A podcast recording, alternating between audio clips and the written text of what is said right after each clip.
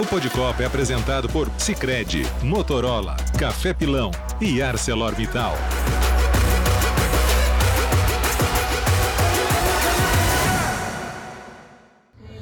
Estamos chegando com o nosso Podcopa, o seu podcast que fala de seleção brasileira, de Copa do Mundo, seleção que terminou hoje a fase de grupos com derrota para Camarões. É bem verdade que entrou com um time reserva, já pensando nas oitavas de final, Mauro, mas a gente também pontuava alguns jogadores que poderiam aproveitar muito bem essa chance como titulares, mas a gente não viu isso. Talvez alguns aí tenham até decepcionado, dá para dizer dessa forma? É, decepcionado pelo fato de não terem aproveitado a oportunidade, né? Eu esperava que, vamos citar nominalmente, ah, Bruno Guimarães, pô, é a chance dele, não foi bem na primeira partida, porque teve toda aquela ansiedade, fala, não, agora ele entra e mostra pro Tite que ele tem condições de ser titular. Ele, ele é um jogador que tem condições, pelo que está jogando na Inglaterra, tem. Pelo que ele jogou aqui nessas duas oportunidades, ele, ele não se não fez por onde dizer assim, pô, eu estou pedindo passagem, como a gente uhum. diz. O Rodrigo, não dá para dizer que o Rodrigo foi mal. Acho até que o Tite poderia ter deixado ele um pouquinho mais, para ele se soltar ainda mais. Pelo menos duas jogadas individuais que ele tentou fazer, sofreu faltas perigosas.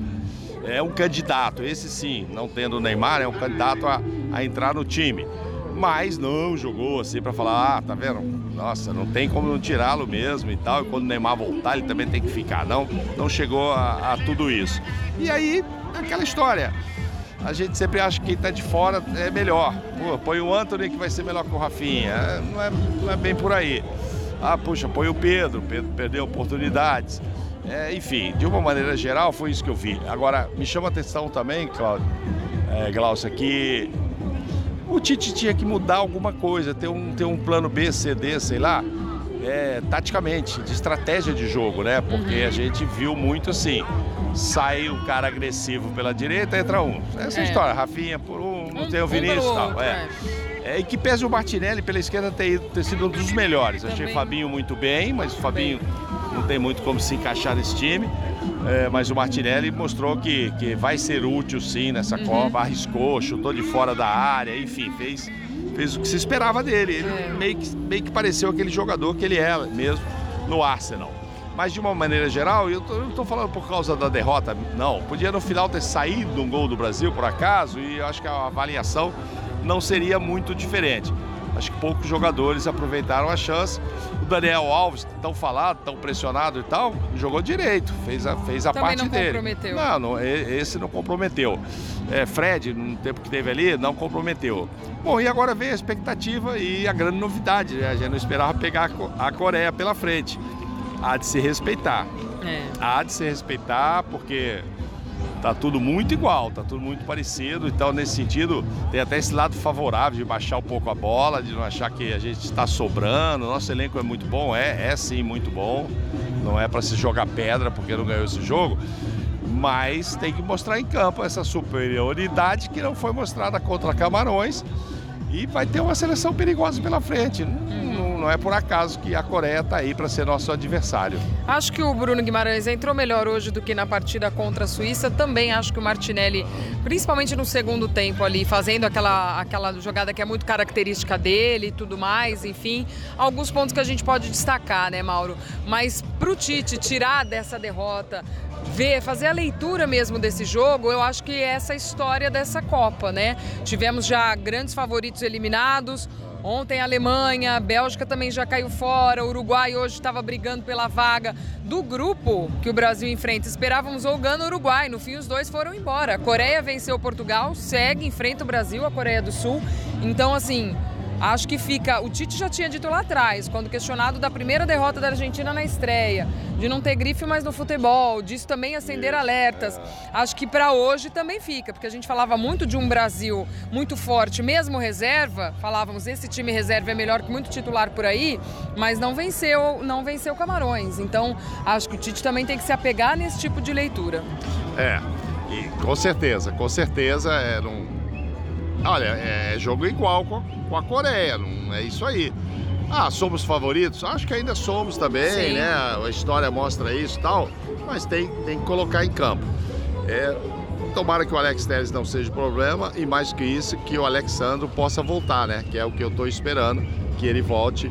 É, tem 99% de chance de disso acontecer. É, e eu acho que é bom, né? Porque chega de problemas, né? E É. que pese hoje, né? Tivemos um outro grande lateral esquerdo, hein? Pois é, Marquinhos. pois Foi é. muito bem ali. O Marquinhos joga demais, né? Eu acho que se precisar dele de centroavante, ele também joga demais. Então, enfim, mas não, não é isso. Ele tem que voltar para o miolo de zaga, ele tem que voltar a fazer o que ele faz muito bem ao lado do Thiago. E espero que o Tite não tenha um problema para ter que, sei lá, improvisar alguém. Se o Alexandre não puder, o Alex Telles tem que improvisar alguém. O Fabinho, a gente sabe que vai muito bem de volante e de lateral direito. Acho que nem, nem imagino se ele já teve a oportunidade da lateral esquerda, mas enfim, vamos torcer para o retorno. E aí vamos é, do Alexandre e vamos esperar o seguinte. é, vamos viver essa expectativa até o próximo jogo de saber como ele monta esse meio-campo agora. Se com Casimiro, Paquetá e Rodrigo, ou se ele coloca alguém diferente ali, tipo o Fred mesmo, ao lado do, do Casimiro e adianta o Paquetá. Eu acho que são essas dúvidas que a gente vai ter que tirar. Carregar. Porque vamos carregar até lá, porque a, a presença com o titular do Bruno Guimarães eu já estou descartando. Acho que ele não mostrou o suficiente para garantir um lugar no time por enquanto. Era por uma enquanto. possibilidade que a gente discutia, né? Já que ele segurou o Bruno Guimarães para o segundo tempo de hoje, que ele pudesse estar já preparando o Bruno Guimarães, pensando nessas oitavas de final. Eu gostei do Alex Telles no primeiro tempo, principalmente defensivamente. Mas o Alex Telles sai com uma lesão ainda não confirmada, joelho.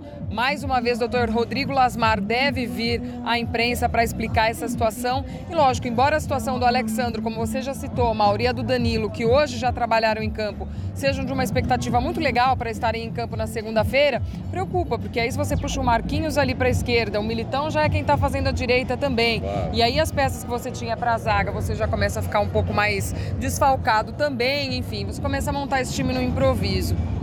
É, então, é o que a gente não quer, né? Não quer para também não ter desculpas caso a coisa não funcione contra a Coreia. Ah, mas também não tinha isso, não tinha aquilo. Tomara. Ah, O único problema é que a gente não vai ter ainda aquele jogador diferente que é o Neymar. Pra- Esse eu não espero agora para as oitavas. Mas depois dele também ter ido a campo, fazer alguns movimentos, ainda a coisa é muito leve, Sim. é, não tá batendo o pé direito com força ainda no chão, etc.